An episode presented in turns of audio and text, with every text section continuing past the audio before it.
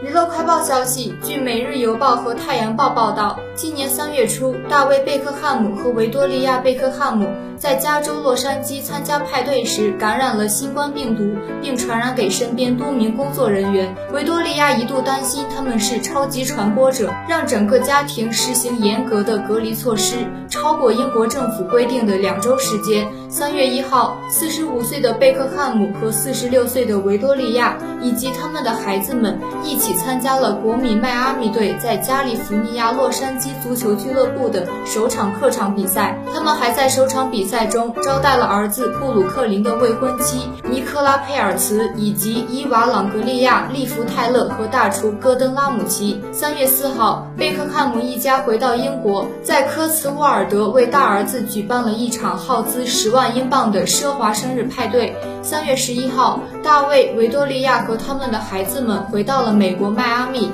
参加美国职业足球大联盟的正式启动仪式。十九号，贝克汉姆一家除了长子布鲁克林，又回到了科茨沃尔德，他们在那里一起度过了封锁期。据了解，贝克汉姆是在第二次在迈阿密的时候开始感到不适的，维多利亚也很快就出现了喉咙痛和高烧的症状。消息人士称，贝克汉姆夫妇团队中的一些人也被传感染了，包括司机、保镖和助理在内，其中有几个人病得很严重。据知情人士透露，维多利亚感到非常恐慌，并迫使整个家庭被严格隔离，时间超过了英国政府规定的两周时间。这位消息人士说，他完全被吓坏了，担心他们可能是超级传播者，所以他尽一切可能将未来的风险降到最低。随后，贝克汉姆夫妇被隔离在他们的乡间庄园里，庄园里有一个游泳池、一个热水浴缸，当然还有一个足球场。完全康复后，贝克汉姆和维多利亚在飞往希腊和意大利度假前进行了拭子和抗体测试，